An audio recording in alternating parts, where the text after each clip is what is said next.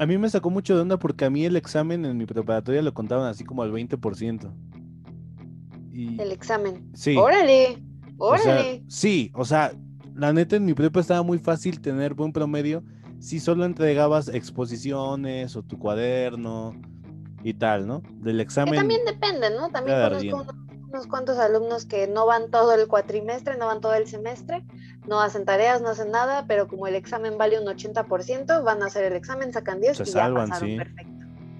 Entonces, pues también ahí habría un debate, ¿no? De qué es mejor, el examen o el trabajo continuo. Pues es que... No, quién sabe, no ¿Quién sabe? Es que sí depende de tú cómo te acomodes. O sea, yo opinaría que es mejor el trabajo continuo porque así ves el progreso que tiene a un examen, que la neta el sistema de educación de México es memorízate todo para un examen y ya. Sí, básicamente. Entonces, pues sí está. Por eso están chidos los exámenes prácticos, ¿sabes? Como que te ponen ejemplos y ya no es de teoría y de apréndete como dice el libro, sino de aplícalo. Ah, y otra cosa, en esta épica escuela los exámenes no eran de opción múltiple. Eso sí depende, amigo. Los exámenes los hacen los maestros. Sí, era como de verde. Entonces, a mí sí me costó adaptarme mucho. O sea, era como de que sí estaba muy pesado, no sé. ¿A ti te costó, Majo?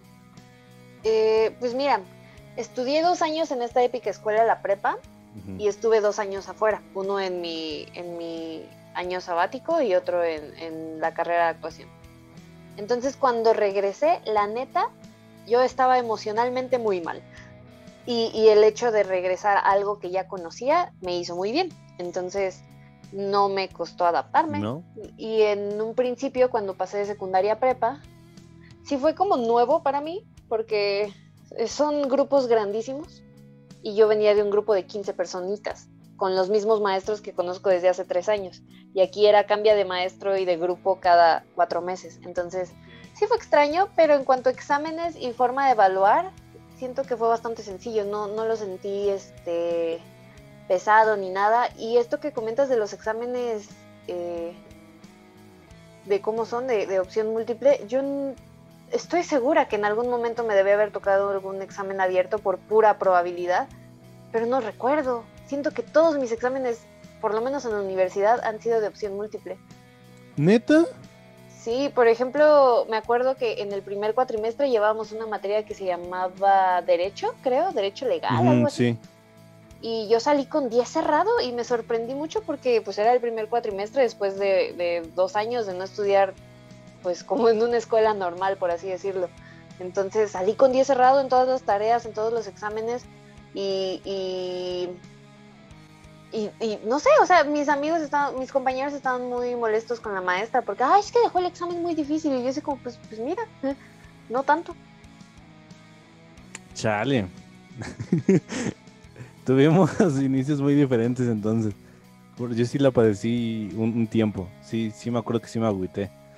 Porque aparte, aparte, fíjate, o sea, te ponen en esos salones como son de tronco común están todas las carreras y yo solo me juntaba con los de comunicación y de comunicación nada más había dos personas.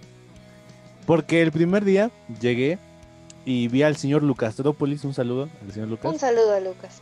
Y dije, este güey es de comunicación. O sea, lo viste y dijiste, sí, huele a comunicólogo. dije, es, como, es de comunicación, por la forma en la que iba vestida. Y nos reunieron en parejas y me di cuenta que los de comunicación no hablaban. O sea, nada más estaban viéndose así. A los que a mí me tocaron. Y ya hubo uno aventado que nos juntó a todos y ya de ahí le empezó. ¿De qué estás hablando? ¿Neta? ¿En tu salón? Porque, o sea, finalmente. Es que yo lo que recuerdo del primer día de clases es que nos formaron a todos los de primer ingreso. A todos, todos. Oh, y ya nos dividieron por. ¿Por qué nos dividieron? Por, por, por área. Así de tú eres de human, no, no, no es humanidades, ¿cómo se le llama? ¿Cómo le pusieron? Ciencias sociales. Pero tiene, es, es este un acrónimo. Fax. Mm, fax. Ah, este. Es fax. no me acuerdo qué significa. Ciencias sociales debe decir, pero no me acuerdo. También cabe aclarar, em, yo no fui a la semana de introducción que hubo en esa escuela. Ay, amigo, también como no querías perderte, era tu este, primera vez en una escuela nueva, era bueno para ti. O sea, fíjate que la neta yo tontamente, no, ni tan tonto, porque sí dije, ya conozco la semana de introducción, ya las he vivido, o sea, solo es ir, sí te ponen actividades, pero son actividades que no cuentan al final para tu, tu evaluación. Pues no para la evaluación, pero sí para tu desenvolvimiento ahí. Simplemente por ser un campus tan grande y no conocerlo, te sirve para explorar, amigo. Y, ajá, según yo, Don Chiles, eh, sí iba a ubicar mi salón, pero eh, es la semana de introducción que la neta yo siento que es un pretexto, y esto lo sabe mucha gente, para eh, hacerte de amigos. O sea, empezar con amigos y no estar tan solo en, el inicio de, clases presenciales ya bien. ¿No? Es una herramienta que te puede servir, pero pues yo no fui y de hecho mucha gente que conocí ahí no, fue tampoco. Pero sí, o sea, sí es un pedo ubicar tu salón porque también es un... No estoy acostumbrado a estar en una escuela tan grande, entonces sí fue una bronca encontrar mi, salón y por eso me perdí a lo mejor, porque sí era diferente el tipo de evaluación y, y sí está, está ñero ese, ese PEX. También te, o bueno, yo lo que recuerdo de esa primera semana de, de, inducción que te obligan a aprenderte el campus porque hacen un rally, ¿sabes? Y es de, ve a la oficina de administración y ve a la cafetería y ve al auditorio y así. Entonces, pues de a, de a fuerzas tienes que ir ubicando por lo menos unos cuantos spots del campus. Y además yo me acuerdo que en esa semana de inducción sí me dieron, daban como dos clases al día, o sea, no era un horario pesado y, una de esas clases, hace cuenta, era de, ahora sí que español y matemáticas. Entonces, en español te explican más o menos como de, de lo que va a ser las materias de comunicación oral y todo eso. Y en matemáticas pues vas a llevar contabilidad, y, este, así como un pequeño repaso, unas pinceladas para que no llegues completamente perdido.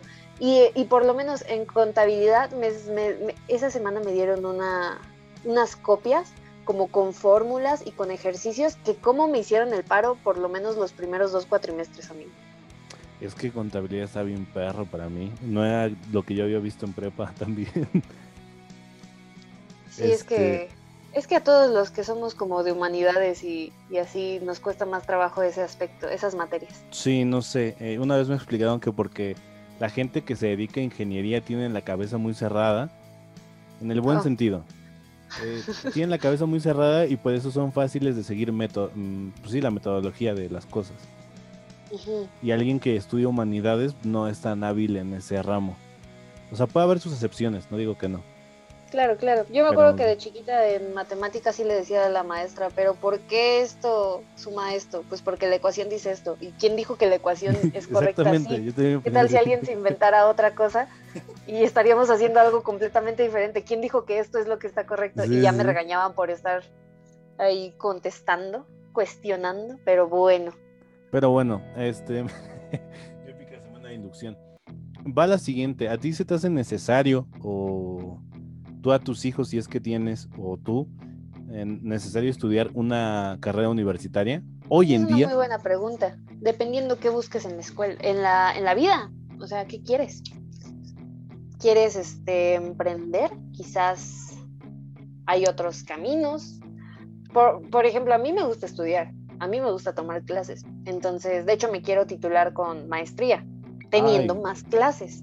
Entonces, este, ahora sí que yo sí sabía que mi camino era tomar clases y estudiar, pero también conozco muchas personas que estudiaron toda su vida y luego quedaron amargadas y no les pareció, y conozco personas que, no estudiaron y les fue chido, y otras que no estudiaron y les fue muy mal, entonces ahora sí que, que sí, depende de cada quien, cómo les funcione. Sí, porque yo, yo tengo una experiencia de un profesor que tenía en la preparatoria que era muy bueno. Daba sociología, daba tecnología, daba mm, etimología. Esas materias que creo que ya ahorita las descontinuaron, era muy bueno explicando. Y de hecho comenté en el de la prepa que era el único que le ponía yo atención y mi amigo, y nada más nos daba la clase a nosotros. Eh, estaba, estaba, estaba gracioso y estaba triste porque de repente solo se dirigía a los dos. Pero bueno, eh, ese profesor me cayó muy bien y no porque yo le cayera bien, sino porque él sí aplicaba el de no importa que me caigas bien, yo, yo aplico lo justo, ¿no? Y él sí me llegó a sacar del salón. Fue el único que me llegó a sacar del salón. Órale. Sí, porque la neta esa vez sí me pasé de lanza, entonces sí dije, la neta sí me lo merezco. Pero fuera de eso, era alguien muy preparado, estudió eh, ciencias políticas, ¿no? Ok. Y me acuerdo que una vez platicando le pregunté cómo acabó ahí, ¿no? Porque pues es una prepa muy chida, pero pues no es para que la gente que esté muy estudiada esté dando su trabajo de gratis. Y él me platicó que cuando salió de estudiar ciencias eh, políticas, pues a él no le dijeron que tenía que hacer amigos en la universidad. Ah. Y, y básicamente trabajó en el INE un tiempo, tres meses, y él ya tenía una hija. O sea, él hizo todo bien, o sea, hizo todo como te indica en el libro de la vida que te dan de niño, que es, acaba tu carrera, ten familia, ¿no? Y, vas a ser feliz y vas a ser exitoso y no. O sea, él no conseguía trabajo porque ciencias políticas, la gente que, que no sepa, pues sí o sí es un cargo político si quieres ganar bien, ¿no? Puedes dar clases, pero es muy mal pagado. Entonces mi profesor batalló mucho para encontrar eh, dónde em, dar clases. De hecho, en esa épica escuela, los profesores se supone que trabajan de lo que te enseñan, o ese es la, el lema que tiene esa épica escuela, ¿no? Que si estudias comunicación, esos vatos eh, trabajan en comunicación. Y generalmente sí. O bueno, sí me ha, los maestros que me han tocado sí. Sí, generalmente sí. Y pues él fue a pedir trabajo ahí y le dijeron, no, es que no está trabajando. y él les dijo, riéndose, que es como de, si yo estuviera trabajando en algo político, no vendría aquí a pedir trabajo.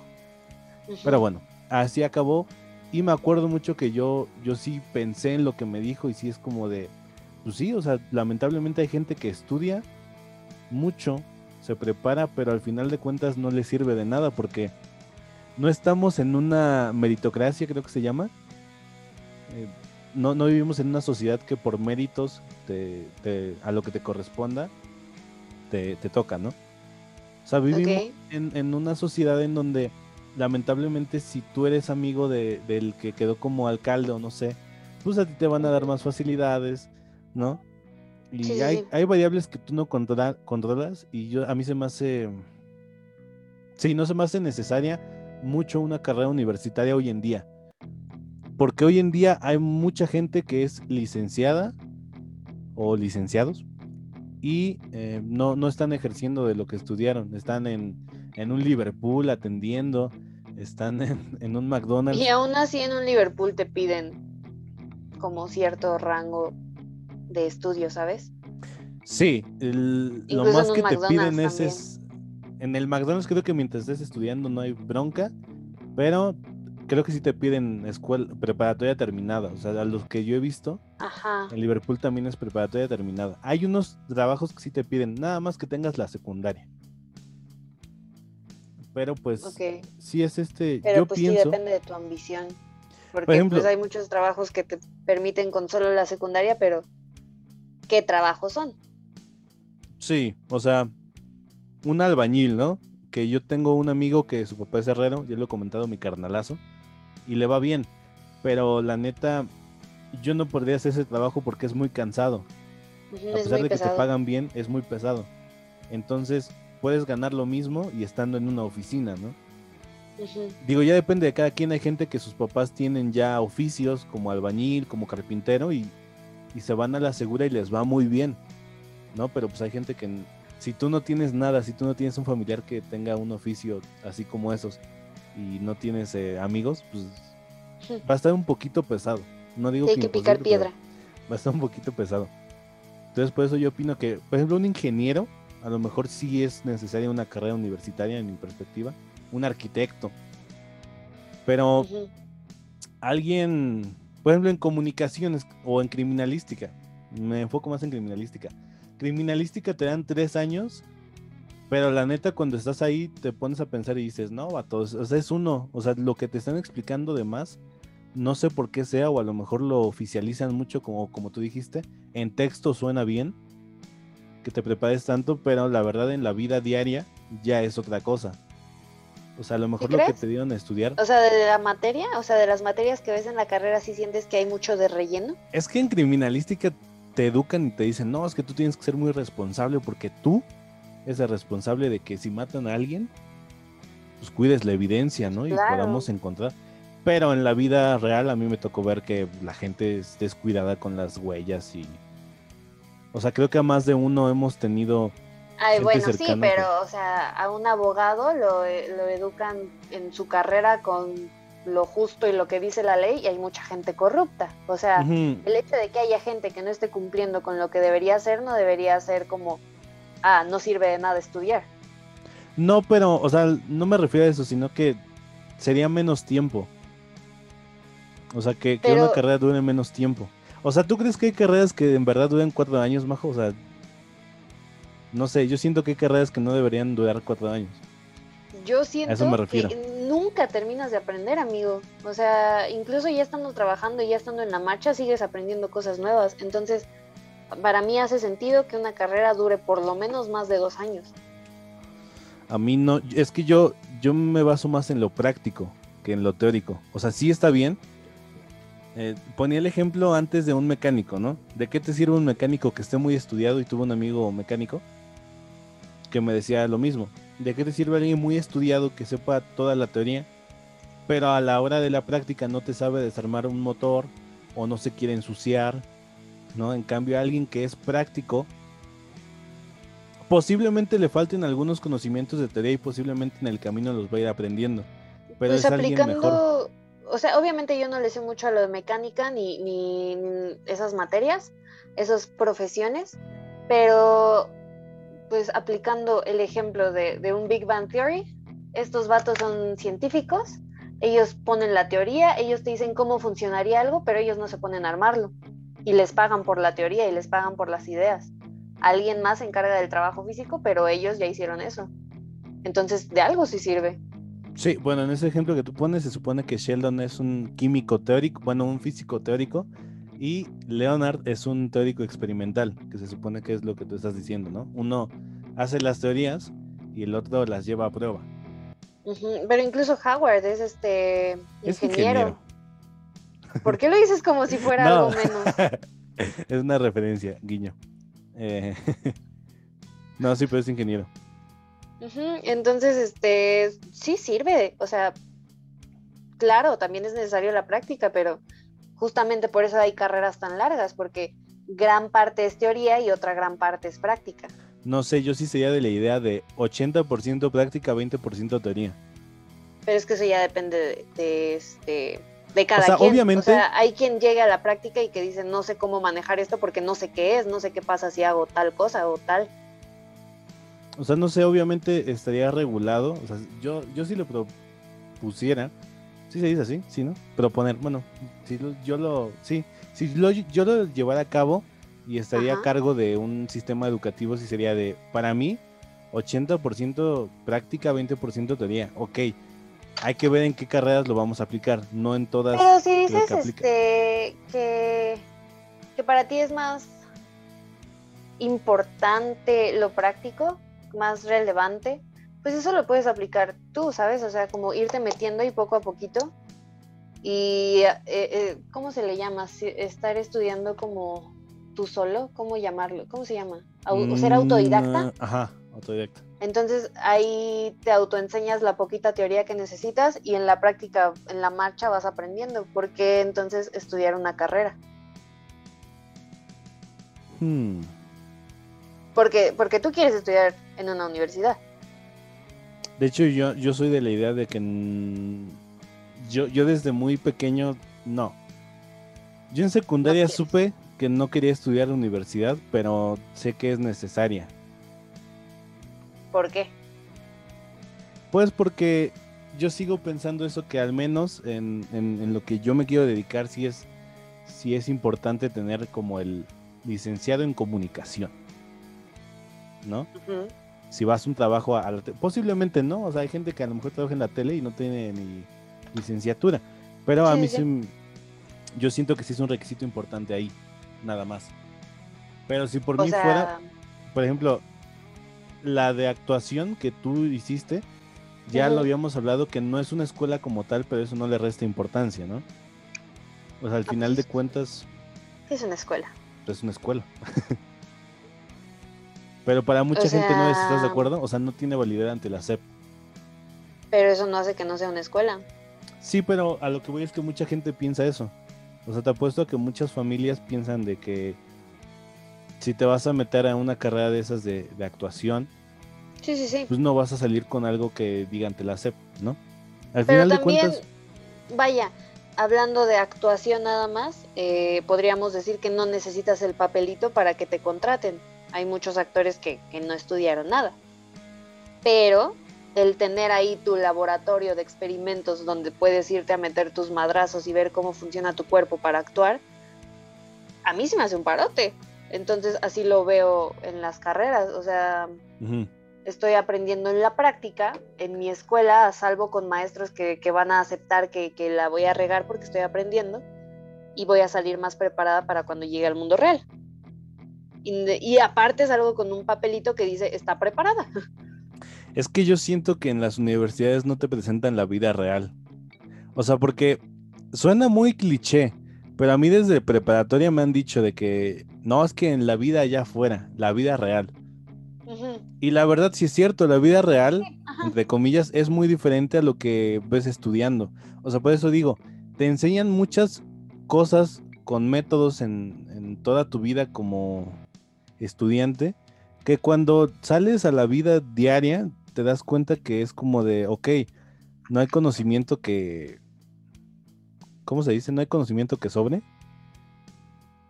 Pero sí es... Mm, ¿Cómo se dice?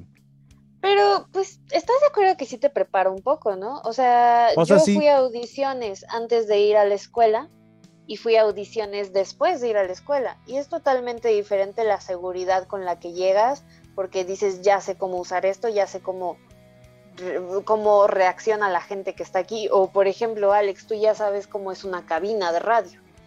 Entonces ya cuando llegues a una en la vida real ya no vas a estar tan sorprendido como podrías haber estado si no hubieras ido a una en tu escuela. Posiblemente, pero también he escuchado de gente que, que va y pide una oportunidad, ¿no? A ese tipo de cosas. Y posiblemente le cueste un poquito más aprender lo que tú ya sabes saliendo de la universidad. Pero cuando él lo domine, quizá o posiblemente va a dominar más cosas que tú no, por la experiencia que él lleva. Pon tú, tú sales de universidad y sí, sabes algunas cosas, pero él pasó el mismo tiempo invirtiéndolo en la teoría y a lo mejor domina más cosas que tú. En la práctica. En la práctica, perdón. Entonces domina más cosas que tú. No sé, está, está muy bueno ese, ese debate de ver qué, qué pasaba, porque también sí te concedo eso de ya sabes que es una cabina y también siento que si haces contactos, es que siento que es como una forma segura, ¿sabes? Porque sí, puedes irte a aventarte a, pedir, así como a Televisa, como de, ah, pues déjenme barrer y voy aprendiendo de, cómo lo están haciendo. Pero la riegas en algo y ya valió. Está, va a estar muy difícil que te den otra oportunidad. Y aquí la puedes regar en un ambiente donde se supone que, que no te van a juzgar porque estás aprendiendo. Y total, repruebas, lo vuelves a hacer y ya aprendiste. Esa es la ventaja que posiblemente te da la universidad también. Yo lo comenté en algún podcast que la universidad para mí también es establecer contactos con personas. También, hacer formar amistades. Posiblemente, sí, no te lleves muy bien con esa persona, pero si tú la conociste en la carrera y sabes que es posible, digo, sabes, que, es responsable y así, la puedes ayudar y así se ayudan mutuamente. Entonces, Sí. Sí, sí, Para eso, sí, también es que es complicado para mí. Es que, pues, eh, vuelvo al mismo comentario que estás repitiendo todo el tiempo. Eh, depende de qué importancia le des tú a tu educación, depende cómo te acomodes tú y tus recursos, porque también es eso, o sea, ¿qué haces con lo que tienes? Sí. Sí, es, es esto que es que también creo que la gente piensa que la educación es la puerta al éxito y no, o sea, la educación no te garantiza el éxito. volvemos eh, a que el éxito es relativo. Volvemos a que el éxito es relativo, ¿no? puede que haya una persona que no estudió, tenga una familia y eso lo haga sentir pleno y exitoso. Sí. También es eso, de desaprender muchas cosas, porque es lo que comentabas hace rato de el libro de la vida que te dan de chiquito de tengo que estudiar, trabajar, casarme, tener hijos, familia, tan tan. puede, puede haber alguien que diga, pues yo no me quiero casar, ¿por qué me tengo que casar para ser alguien realizado? Exactamente. O sea, es, el quitarnos esos como estereotipos de vida ideal, de pues lo, la vida ideal y el éxito va a ser la que tú quieras. Creo que lo dicen en El gigante de Big Fish, ¿no? De que hay una parte en donde alguien dice que yo hice todo acorde al libro de la vida. Ah, creo que sí. y, no me está yendo bien. O sea, sí, ese libro de la vida no existe, amigos, ¿no? No le hagan caso. Sí, no. O sea, lamentablemente sí, sí te ponen eso en la cabeza cuando eres niño, ¿no? O sea, sí es eso de, si estudias vas a ganar mucho dinero. Y es como de, sí y no, depende de qué estudies, porque hay carreras que no son tan bien pagadas. Lo importante es mm, lo que te gusta. A mí lo que siempre me ha dicho mi mamá, y yo siempre le he creído y, y, pues sigo creyendo, es que si estás haciendo algo que te apasiona y, que te gusta, sí. vas a ser bueno. Y si eres bueno, vas a llamar la atención. Y si llamas la atención, te va a ir chido. Yo también pienso en, por ejemplo, la gente que le gusta comprarse cosas caras, ¿no? Eh, juegos, eh, figuras de acción, de colección. Comida. Comida. No, por ejemplo, a mí que me gusta comprarme todo eso, yo siempre he pensado que si a mí me ofrecen una oportunidad en el de va a estar en lo que a ti te gusta, pero la neta la paga es muy mala, yo lo, lo acepto porque prefiero estar toda una vida haciendo lo que a mí me gusta que una, una vida haciendo lo que no me gusta y ganar mucho dinero. Sí, te vuelves miserable. Va a sonar, pues sí, muy romántico, ¿no? Eso de, ay, ¿a poco el dinero no es importante? Sí es importante, pero...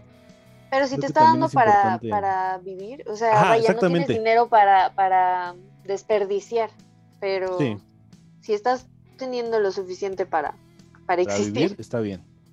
Ya la armaste. a, a mi comprender. Sí, sí, sí, estoy de acuerdo. Perfecto, pues Em, ya vamos acabando el, el, temisha. Nada más nos quedan algunas experiencias, Majo, que quieras compartir de la prepa, eh, digo, de la universidad. Yo te quería preguntar, ¿cómo ves la vida social en la universidad? ¿Crees que es parecida a la de la prepa? Porque a mí siempre me decían como, es que en la universidad ya valió madre, ya no vas a hacer amigos, ya vas a puro estudiar, estudiar, estudiar. Pues te digo que yo solo me juntaba con, con los dos de comunicación, con el Lucas Adópolis, el Cuasi, no me acuerdo cómo se llama. Disculpa si estás oyendo esto. Pero es que te decían el cuasi. Y, ya, o sea, con los que más me llevaba, porque no sé, como quedamos de de comunicación. Amigo, yo identifiqué a los estudiantes de comunicación hasta que nos empezaron a meter en talleres, que sabía que eran eh, únicamente para alumnos de comunicación. De ahí en fuera todos mis compañeros, yo no nunca me enteré en qué carreras estaban. ¿Segura? Sí. O, sea, No, sé por qué sea, pero yo sí identifiqué que la mayoría de ahí, o sea, yo los vi afuera y dije, son pues de comunicación. Que las mismas materias, entonces, como que con un par que sí estuve hablando, como que con los amigos que hice, que siento que fueron súper poquitos, eh, dos, sí sé que, ah, tú estás en publicidad y tú estás en finanzas, ok, y ya, o sea, nada más con ellos, porque pues ellos me caían bien y con ellos platicaba fuera de clases, pero de ahí en fuera no, no, no supe hasta, hasta ese momento que ya estaba en, talleres así de fotografía para comunicación. Ah, todos estos que están en este salón estudian lo mismo que yo. Es que fíjate que en, ese primer día yo vi a los de comunicación. Eran más, era una chica más, bueno, era publicidad, pero no sé por qué la contaban como comunicación. Por fax. sí, a lo mejor. Sí, o sea, es que son las carreras así como de ciencias sociales. más serias, pero se reúnen fax muchas como este pues sí comunicación publicidad eh, eh, administración de empresas de entretenimiento. Ajá sí. Producción también no me acuerdo de qué. Pero de comunicación comunicación en el salón que a mí me tocó éramos tres nada más. Y me junté con ellos y da la casualidad ¿y por qué nada más te juntabas con ellos porque fue con los primeros que me acercaron, así el, el, vato, y yo vi a Lucas y nos hicimos miraditas. Entonces saliendo del salón le dije, ¿qué pedo? ¿Qué onda? Y este, y ya de ahí ya no me salí y los demás se nos empezaron a juntar.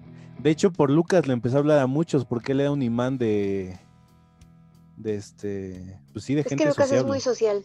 Sí, exactamente. Y, me bien. y yo la verdad, yo trabajaba, entonces nunca me quedaba después de, de clases así a platicar. Yo luego, luego me iba. Y, y, sí, o sea, por él empecé a hablar con gente, porque si no, no. Órale. O sea, eventualmente sí, porque los miércoles, por ejemplo, es lo que me choca de la universidad. Eh, eso sí, tienes horarios muy raros. O sea, yo me acuerdo que los miércoles solo iba de 7 a 9. ¿De la mañana? Ajá. Uy, amigo. sí, eso sí. sí está raro. Pero yo siento que está más raro ahorita ya más avanzada la carrera. Porque la escuela te da como la oportunidad de, sí, para que puedas trabajar, te vamos a dar un horario de noche, para que, para que puedas trabajar, en la tarde, pero solo con algunas materias. Entonces, otras materias sí son en la mañana. Entonces, ahorita la señorita lleva una materia que es de 9 a 11 y otra que es de 6 a 8 de la tarde. Entonces, esto no me funciona, gente. Sí, es como si todo el día estuvieras, este la escuela, ¿no? Básicamente. Y también por eso en parte agradezco estar en línea, porque sería más cansado ir a la escuela de 9 a 11, regresar a mi casa o, hacer tiempo allá y luego regresar en la tarde. Porque sí es aburrido, o sea, hay gente que, que en CU, o sea, hay gente que vive en Chicoloapan y va a CU y es como de, le tocan clases de 7 a 11 y de ahí de, de 5 a 6, pues ya se queda allá, no se va a regresar a su casa porque de su casa son 5 horas. ¿Sabes? Entonces también está, está gacho eso. O sea, siento Lo bueno es que esta escuela tiene muchas cosas, ¿no? O sea, sí siento que es difícil aburrirte. Es que fíjate que yo cuando estaba en, hora libre, así que podía darme un tiempo para hablar o platicar, los demás sí tenían clase. Ajá. Porque cabe aclarar que esta escuela tiene dos modalidades, que es en cuatro años o en tres. Y en tres te meten el doble de materias. Y hay gente que no, no es el doble, son dos más. Bueno, son dos más, sí. Entonces hay gente que pues, está en clases y tú estás ahí solo en el patio. Jugando Pero pues puedes ir a, Yo me iba a biblioteca. A talleres. Hay talleres. Yo, yo fue algo que lamenté de, de la escuela en línea, porque no todo es chido, gente.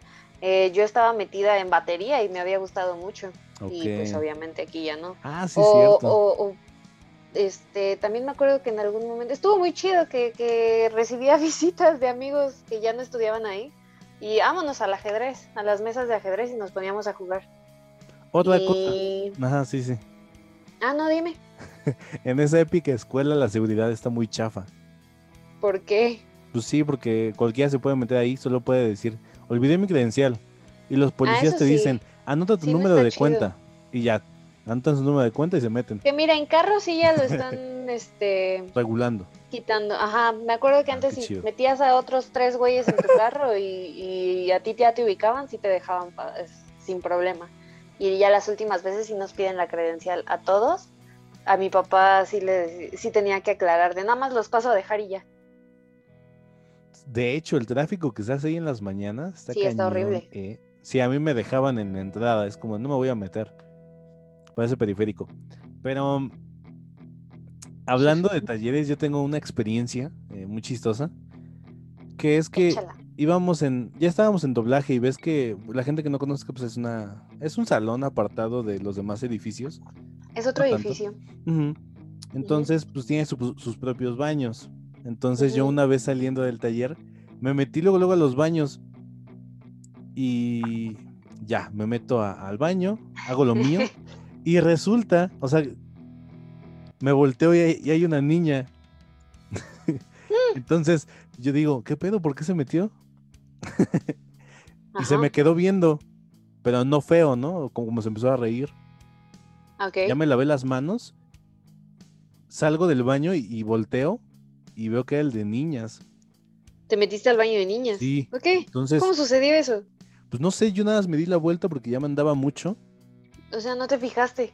No, no me fijé, pues, supongo, supongo que a lo mejor nada más vi un, monito ahí, no vi bien. Y le dije, oye, ¿este es el de niñas? Ya me dice la, chica, sí, y se rió. Y verde. ya me fui corriendo, me, dio mucha vergüenza. Porque... ¿Qué le pasar, amigo? Chance me puede haber metido en un problema, ¿sabes? Pero no, no fue... A lo mejor te vio sacado de onda, se ven las intenciones en esos momentos. No sé, mi intención era, era este, huir.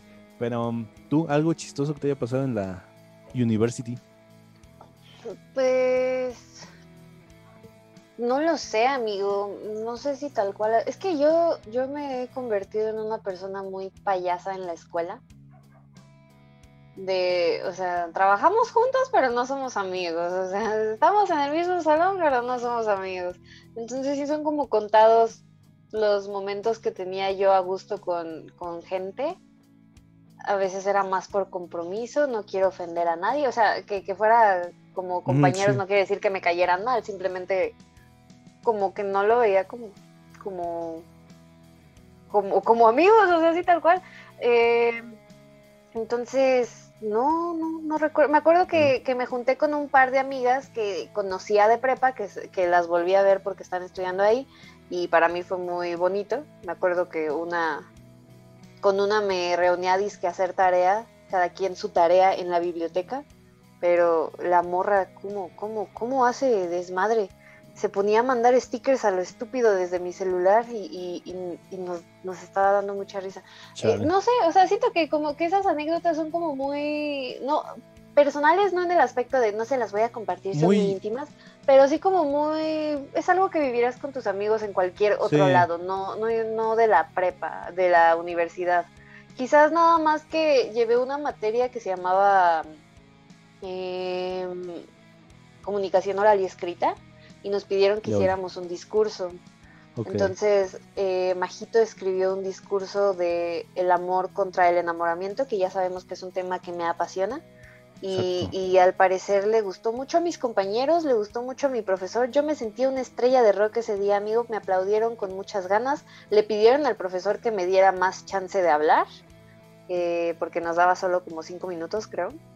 Y en el baño me encontré con unas niñas de, ah, qué chido estuvo tu discurso. Y el profesor me mandó un correo de, que qué buen discurso. Y, no sé, me sentí muy, muy feliz.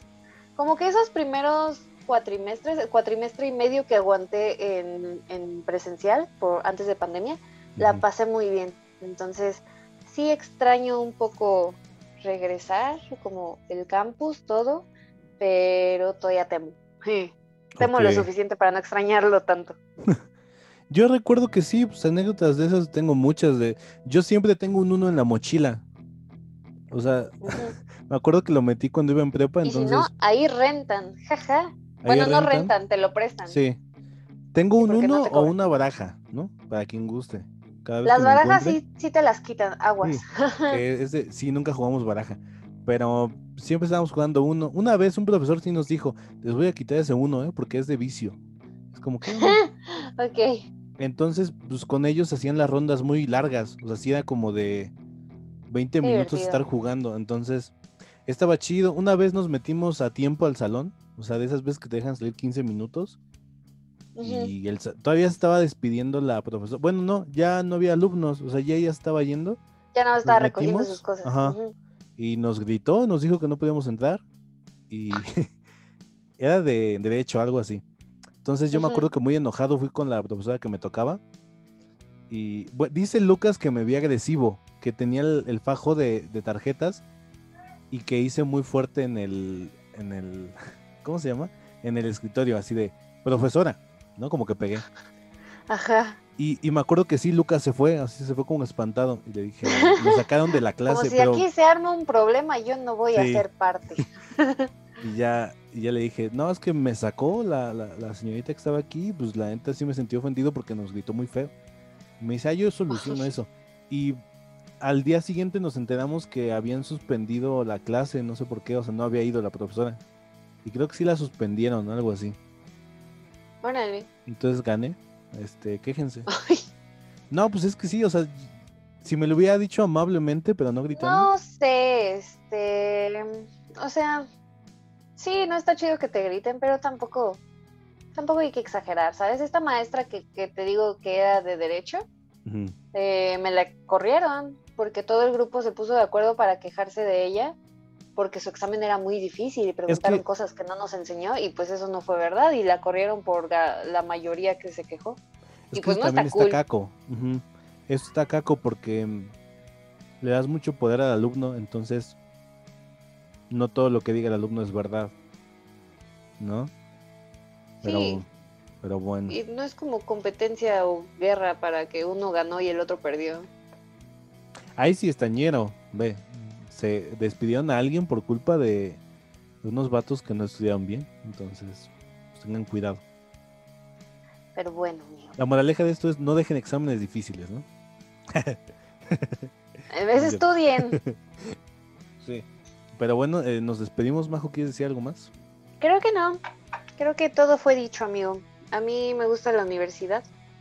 Me gusta la experiencia universitaria. No es como, como lo ponen en las películas, pero, pero no es como en la vida una canción, ¿no? No sé qué sea eso. No me digas. Eh, era una. No era comedia, era como una serie de TV Azteca. Que cada capítulo. No, pues yo no veo TV Azteca, amigo. Se me hace muy naco. Ay. Ah. No, apenas hasta ahorita. yo era Televisa, Team Televisa. No, ya yo siempre fui como que Team TV Azteca. Ahorita ya veo Exatlón. y se viene Masterchef. Pero bueno, sí, está chido. Pero pues sí, la vida no es una canción, chavos. Pero pues sí, ya me despido, sí. También dije todo, entonces nos vemos en recomendaciones, Majo. Vamos a recomendaciones, amigo.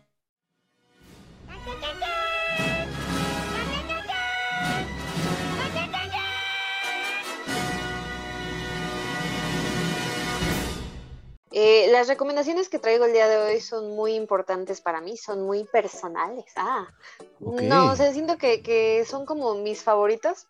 Una de toda la vida, una del último mes. y en cuanto a película, es nada más y nada menos que La Cumbre Escarlata dirigida por nuestro queridísimo Guillermo del Toro, protagonizada por grandes actores como el señor Tom Hiddleston, Mia Wasikowska y Jessica Chastain. Eh, a mí me encanta, es como de época, pero ya sabes cómo es Guillermo del Toro, mete ahí sus monstruitos, mete su visión única. Yo le he querido ver. Es muy buena, amigo. Realmente es de mis películas, no, no sé en qué... Me atrevería a decir que es mi película favorita de la vida.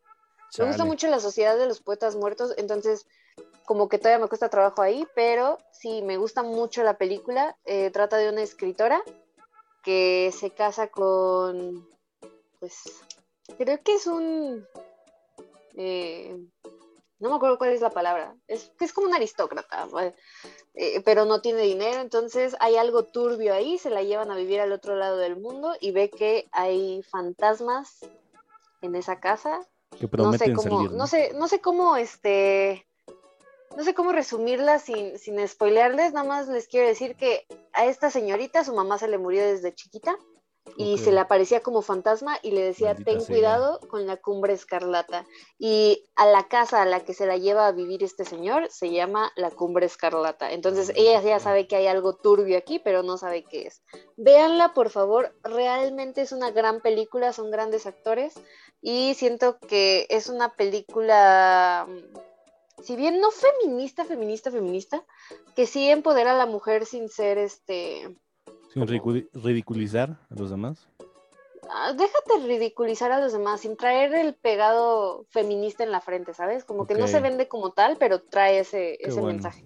Y eso me gusta mucho. Yo estuve a dos minutos de verla. Vela, amigo. Ahorita, en cuanto acabe esto, ponla. Está en Amazon Prime, ¿verdad? Está en Netflix. Ah, ya la cambiaron, maldita. No, sé si está en Amazon y Prime, pero en Netflix está. Ah, perfecto. Y, es muy buena. A mí me encanta. La amo. ah, qué buena película. Es como de época, pero, pero va más en torno a, esta historia. Y bueno, ahí está la recomendación en cuanto a película. En cuanto a música, es una canción de una cantante independiente. Se llama Exless. La cantante se llama Kate Stephenson y habla de cómo quiere identificarse con las canciones que escucha en la radio de amor y desamor y de corazones rotos, pero no puede porque ella jamás le han roto el corazón porque jamás ha tenido novio. I don't know why, but I'm feeling like I need to scream on the highway, windows down in the middle of winter, miss family dinner, but it's not like there'd be much on my plate anyway. Perfecto. Entonces, ahí están mis recomendaciones, amigo. Perverso. Yo esta semana, mira, me voy a guardar una para mm, eh, que vi que la neta tenía mucha ilusión de verla, entonces me voy a guardar esa tantito un poquito más. Yo soy una persona que ve muchas películas de comedia, entonces apenas vi Jim Carrey, eh, la de Sí Señor o Yes I Am, no sé cómo se diga en inglés, y está muy buena, o sea, si la quieren ver doblada, pues tiene la voz de Eugenio Arbez Sinopsis de Jim Carrey. Este, a mí se me hace una película muy entretenida, muy buena. Que aparte sale Sod, el general Sod de Superman. Sí. Pero de la antigua. Y está en Amazon Prime, véanla, chequenla, o ya saben, en sus plataformas alternativas. Yo no juzgo y yo no voy a decir en dónde verlas. Yo sí juzgo. Bajo sí juzga. Pero de música, pues, a lo que le pasó a Chano, eh, voy, a dedicar, voy a dedicar, ¿eh? Voy a poner esta canción. A, dedicar su, su, un tributo a este señor. Un tributo, eh, su canción se llama Mecha, es nueva, de hecho la sacó en este año, entonces ojalá vuelva a hacer música, es muy buen escritor, dense una vuelta por sus canciones, están muy buenas y pues aquí les va Mecha Mecha. Mecha, mecha.